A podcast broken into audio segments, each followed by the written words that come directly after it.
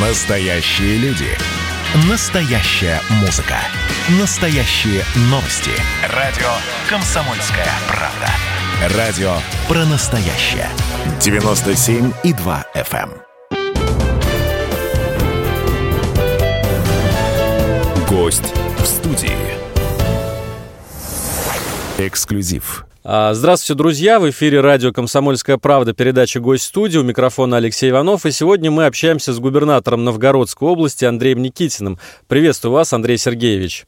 Здравствуйте. А поводом для нашей встречи стал прошедший в Москве форум под названием «Сильные идеи для нового времени». Это проект Агентства стратегических инициатив и Фонда Росконгресс. Наверное, если вкратце описать суть этого форума, можно сказать так. Это биржа идей, идей, которые должны перезапустить или улучшить экономику и социальную сферу в нашей стране. Такой глобальный мозговой штурм.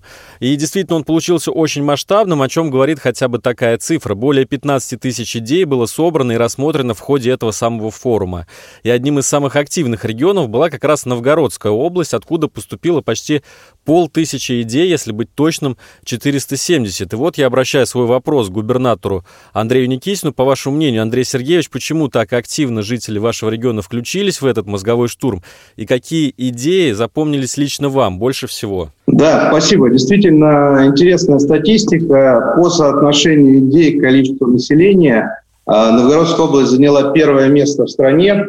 А почему так произошло? Ну, наверное, потому что, в принципе, новгородцы открыты к новому. У новгородцев всегда есть мнение, что можно улучшить, и есть идеи, да, которые возникают, исходя из той или иной практики. Я бы назвал две, наверное, самых интересных, самых важных, хотя, безусловно, все остальные тоже важны и интересны.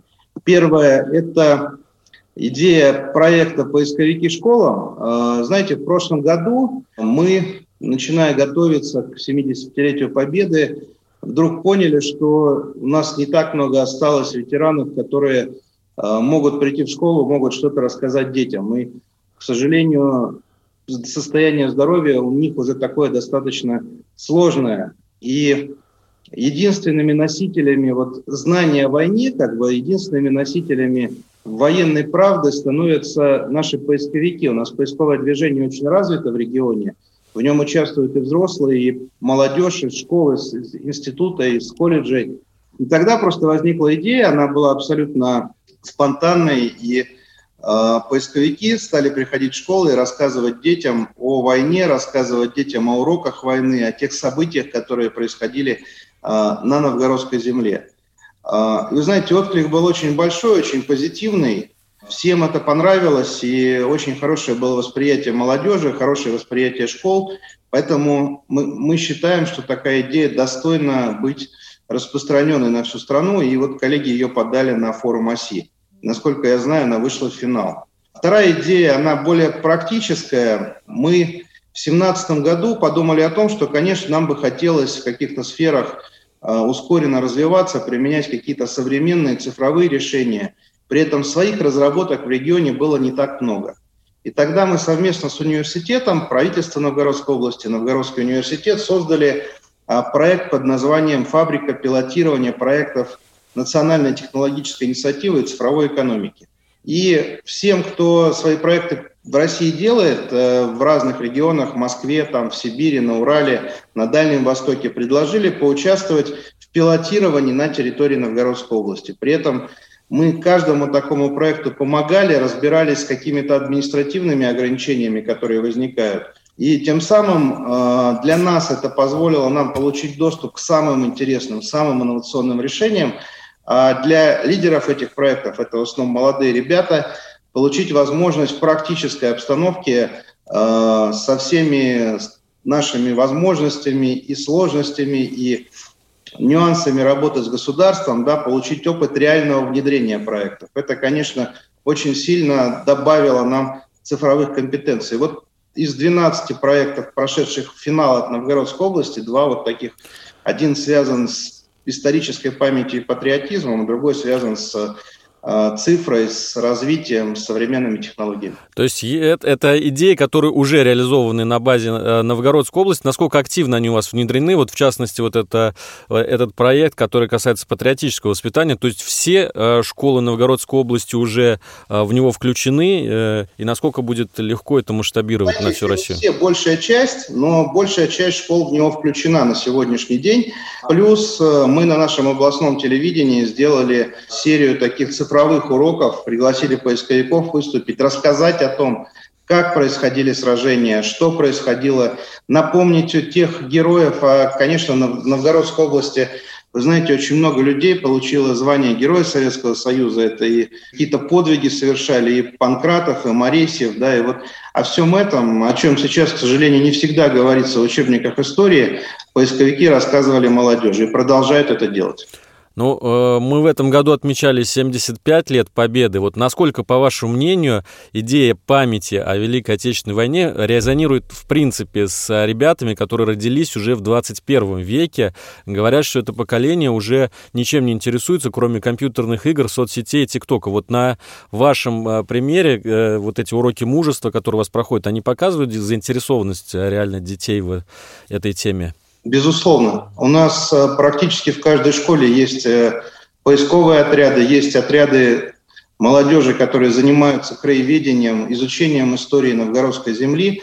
И все понимают, мне кажется, что без понимания своих корней ты не можешь построить свое будущее. Да? Пришел какой-то ну, новый мир, да, цифровой мир, интересный. Не 20 век закончился, но без понимания того, что произошло в 20 веке, мы не сможем выстроить хорошую мирную жизнь в 21-м. Поэтому как-то вот проект очень востребован оказался, и не было отрицательных отзывов. Хорошо, и вот я хотел еще э, один вопрос задать с развития э, тех слов, которые вы говорили про свой второй проект, вот, который вы лично выделили, про фабрику пилотирования э, проектов цифровой экономики. Насколько Новгородская область готова стать вот таким пилотным цифровым регионом? Может быть, что-то уже э, реально внедрено в жизнь вот, простых людей в, в Новгород, на Новгородчине, который, что может быть перенесено на всю остальную Россию? Знаете, много достаточно интересных проектов мы у себя внедряем. Наверное, сложно сейчас будет их все перечислить, но это и какие-то проекты, может быть, незаметные, например, э, цифровой учет э, потерь э, при там, отоплении, освещении школ. Да? Вот когда мы наладили при помощи одного из проектов цифровой экономики такой учет, мы сэкономили очень серьезные деньги, которые школы направили не на оплату потерь, да, на покупку учебников, на ремонты. Это проекты, связанные с безопасностью дорожного движения, умные остановки и так далее. Это проекты, э, которые позволяют нам, э, например, мы активно используем беспилотники при мониторинге лесов от пожаров, от каких-то нарушений, от незаконных рубок. И ну вот, в частности, по данным, например, Рослесхоза, Новгородская область по качеству сохранения леса благодаря таким цифровым проектам поднялась, если мне память не изменяет, по-моему, с 55 или 53 места в стране на 14 То есть э, это же тоже важно, это мониторинг свалок каких-то и так далее, да. Э, мониторинг э, разного рода действий там в лесах, в полях. То есть вот эти вещи все активно мы внедряем, и это позволяет нам э, двигаться вперед. И, безусловно, это только начало. То есть очень много проектов сейчас внедряется в сфере здравоохранения цифровых. Там, наверное, рано говорить об их эффекте, там, стопроцентном, но первые результаты очень обнадеживающие. Например, проект удаленной диагностики, когда человеку выдается прибор для измерения давления – а, и он это давление меряет несколько раз в день, а прибор сам передает данные врачу, позволяет врачу видеть тех людей, у которых э, что-то не то начинает происходить, и оперативно вызывать их на обследование. Да? То есть не просто делать это методом как бы вот э, последовательного перебора, да, а видеть тех, у кого есть ситуация там какая-то сложная. Да? Очень позитивный проект и очень успешный, я считаю. И он не единственный, на самом деле. Многие говорят о том, что сейчас мы и мир, в принципе, находится вот на таком переломе технологическом, да, переходе в какую-то новую цифровую эпоху, и у нас стоят национальные цели в связи с этим. Вот по, по вашему мнению, на, насколько быстро будут из, идти эти изменения вот в повседневной жизни людей, э, вот свя, связанные именно с цифровизацией и автоматизацией всего и вся? Ну, вот я вам тоже приведу простой пример. В 2017 году, я еще помню этот пустырь, заросший бурьяном, на месте которого мы построили школу. Это была первая школа, которая, наверное, лет за 30 в Новгородской области была построена. И туда пришли дети из других школ, как бы, которым ну, ближе было учиться там. Э, вот эти дети, один стал победителем Всероссийской Олимпиады по нейротехнологиям э, в прошлом году. Сама школа в рейтинге Яндекса там реализуется проект Яндекс Лицей, заняла, по-моему, первое место или одно из первых вообще Э, не в стране, а в зоне присутствия Яндекса. То есть это Россия, Украина, Белоруссия, Казахстан и так далее. И все это произошло за два с половиной года. Это, наверное, связано с тем, что она была оборудована, да, в том числе по последнему слову техники. Ну, это больше было связано, наверное, с активностью директора все-таки, потому что надо уметь еще задачу поставить. Но я просто к чему говорю, что дети, которые раньше этим не занимались, э, дети, которые пришли в кванториумы, пришли в эти школы, они моментально демонстрируют выдающиеся результаты. А что касается оборудования, мы очень рады тому, что есть проект э, «Точки роста», э, проект Министерства просвещения Российской Федерации. Мы в нем очень активно участвуем, и у нас уже больше 50 сельских школ, оборудованные 3D-принтерами, беспилотниками, э, шлемами виртуальной реальности. Это позволяет не только в одной школе получать такие результаты, а делать их доступными для всех. Поэтому мы в это очень много стараемся вкладывать. Друзья, это радио «Комсомольская правда». Сейчас настало время сделать небольшой перерыв в нашем вещании. Мы уходим на рекламную паузу. Через несколько минут возвращаемся и продолжаем обсуждать форум «Сильные идеи для нового времени» с губернатором Новгородской области Андреем Никитиным. Гость в студии. Эксклюзив. Возвращаемся в прямой эфир. Это радио «Комсомольская правда». Передача в гость студии. Сегодня с нами губернатор Новгородской области Андрей Никитин, с которым мы обсуждаем форум «Сильные идеи для нового времени». У микрофона Алексей Иванов. Еще один вопрос по поводу форума, который проходил в Москве вот буквально э, на днях. Э, я знаю, что одна из центральных дискуссий, которая была во время обсуждения, касалась так называемых креативных индустрий в России – и э, это направление вот выделено э, в отдельную программу, можно сказать, государственную да, поддержки, или, или, по крайней мере, планируется. Но еще, в общем, не все понимают, что, собственно, такое креативная индустрия. И, наверное, законодательство по этому поводу не до конца прописано. Вот, по вашему мнению, как нужно поддерживать э, эти самые творческие профессии и что в них может входить? Ну, наверное, не побоюсь этого слова, мы были первыми. У нас уже в 2018 году появился региональный фонд поддержки креативной экономики. А, мы стали давать небольшие гранты, небольшие займы тем стартапам, которые занимаются вот этой темой. И у нас появилась куча компаний, которые кто-то делает одежду, кто-то дизайнерские украшения. А, есть очень забавный стартап из очень маленького района, очень маленького поселка Марева, где люди открыли производство а, домиков для кошек, да, таких дизайнерских, да, ну, а, по сути, и продают сейчас, кстати, их по всей стране, эти домики для кошек через интернет и через электронные площадки. Это такие небольшие проекты, вроде каждый из них небольшой, но по факту мы посмотрели, это несколько сотен рабочих мест уже создано дополнительно, и десятки и сотни миллионов рублей э, доп. налогов у нас появился в экономике за счет э, вот того, что мы начали развивать креативную экономику. Конечно, сейчас э, большая проблема – это полное отсутствие описания креативной экономики в нормативке. И очень хорошо, что Сергей Владимирович Кириенко объявил о том, что совместно с профильным вице-премьером, с Чернышенко, они будут делать э, межведомственную рабочую группу по креативной экономике, потому что пора уже заниматься и нормативкой, и заниматься поддержкой. Ну а что касается основного вопроса, вы знаете, он, вот у нас есть две грани, да, есть э, э, программисты, да, где основная доля затрат приходится на людей, которые программируют. Да? Есть народные промыслы и креативная экономика. Там тоже самое главное – это люди. Если у программистов есть определенные льготы по налогам, э, налогам на труд, да, как бы, потому что мы понимаем, что там вся себестоимость в людях да, заключается, то, наверное, в какой-то перспективе хотелось бы, чтобы государство посмотрело такие же льготы для креативной экономики, для э, НХП. Но, вы знаете, народные промыслы и креативная экономика – это такие очень пересекающиеся вещи. Да? Обычно какие-то современные проекты появляются из э, проектов э, народных промыслов или сотрудничают с ними. Да? Поэтому здесь э, нельзя их разделять. Ну вот вы как раз говорили о том, что не прописано в законодательстве вот эти понятия по креативной экономике. А мне вот интересно, такая популярная, распространенная сейчас э, область деятельности, можно сказать, профессия, как блогерство, она должна входить э, в перечень вот этих э, направлений креативной экономики, которые будут поддерживать государство, и какой прок, собственно, а, государству от нее? Должны ли блогеры платить налоги или речь только о том, чтобы они как самозанятые себя обеспечивали и, может быть, кого-то еще из своих э, коллег? Ну, мне здесь сложно сказать, потому что я небольшой специалист в этой теме, к сожалению.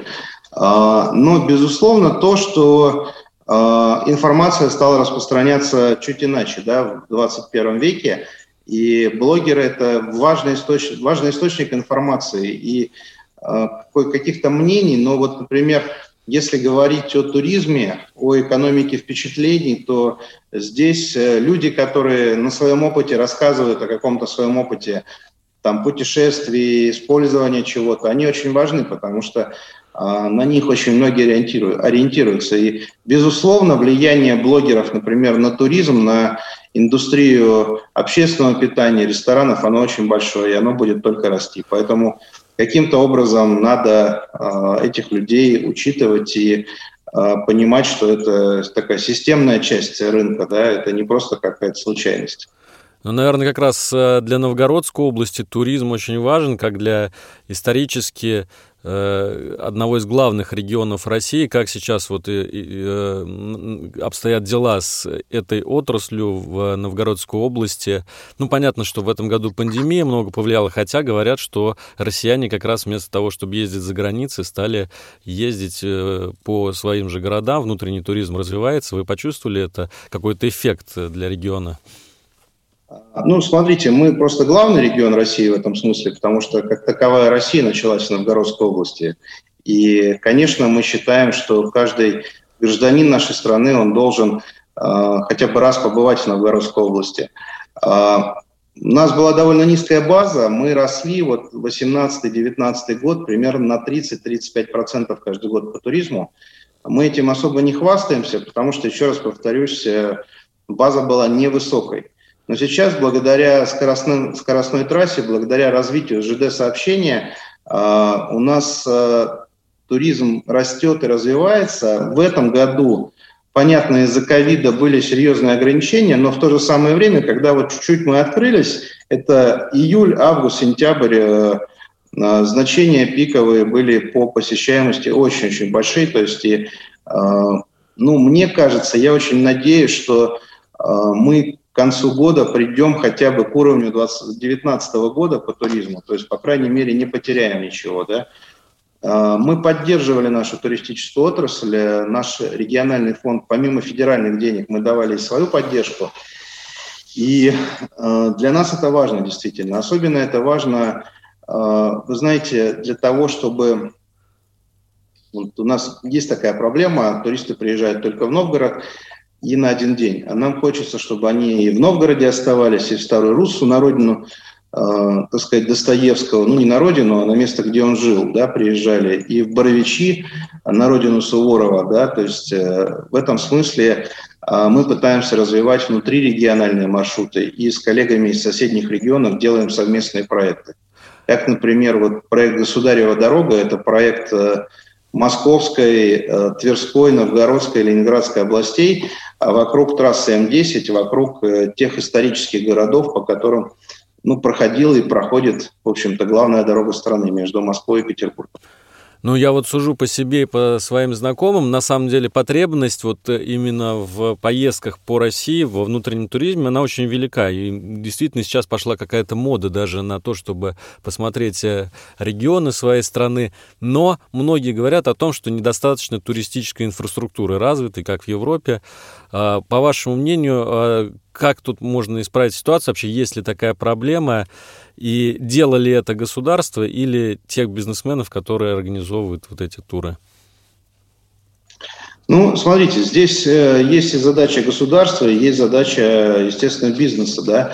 Э, если, когда я стал временно исполняющим обязанности, у нас до второго крупного города Боровичей нужно было ехать 5-6 часов по ямам и колдобинам, да, понятно, что говорить бизнесу, а давайте там откроем что-нибудь, а, ну, было бессмысленно, да. А, и задача государства была в данном случае, я здесь э, благодарен и федеральному правительству, которое меня поддержало, это привести в порядок дороги. Мы этим очень активно занимаемся. Да? Сейчас Боровичи доступны, до Боровичей можно доехать совершенно разными путями, и там стали появляться новые отели, стали появляться частные музеи, а, стали появляться очень хорошие рестораны, но для этого государство должно было обеспечить инфраструктуру определенную. Поэтому это абсолютно общая работа. Да? Если мы хотим в Новгороде, чтобы у нас э, появилось больше возможностей для отдыха и развлечений, больше ресторанов нужно делать набережные. Нужно также ремонтировать дороги. Мы этим всем занимаемся. И заключительный вопрос, наверное, который я задам. Вот я еще раз для наших слушателей напомню цифру. Более 15 тысяч идей поступило со всей России. То есть большой интерес был очень а, к форуму «Сильные идеи для нового времени». Андрей Сергеевич, вот по вашему мнению, насколько люди сегодня тянутся к тому, чтобы вот э, реально участвовать э, в самоуправлении, в генерации каких-то идей, в их воплощении? Есть ли запрос с мест? Или это все-таки больше инициативы чиновников? Вы знаете, абсолютно точно подавляющее большинство людей, которые живут в нашей стране, в Новгородской области, это люди, которым не все равно, что происходит со страной. Люди, которые хотят, чтобы страна развивалась, хотят, чтобы страна шла вперед и готовы своими идеями, своим трудом вносить в это вклад. Это, по-моему, такая азбучная истина. И э, на самом деле, я думаю, что вот эти 15 тысяч – это только небольшая часть этих идей, которые есть. Ну, давайте просто… Очень важно, чтобы э, форум оси не кончился только идеями, да, чтобы какая-то часть из них получила реальную реализацию. Да? И мы это тоже вчера обсуждали на одной из панелей, что, наверное, каждый губернатор должен очень внимательно посмотреть не только на финалистов, не только на те 12, которые а, из Новгородской области попали в финал, но и на все 400, да, и сделать все возможное, чтобы эти идеи начали воплощаться при помощи, конечно, агентства стратегических инициатив и коллег из федеральных структур. Я с вами абсолютно согласен. Ну и спасибо вам за участие в нашем сегодняшнем эфире, Андрей Сергеевич. Я напоминаю, что, да, что мы беседовали сегодня с губернатором Новгородской области Андреем Никитиным о форуме «Сильные идеи для нового времени», где со всей страны отобрали лучшие идеи, касающиеся социального, экономического и технологического развития России. Это радио «Комсомольская правда», радио «Настоящем». Всего вам доброго. Гость в студии.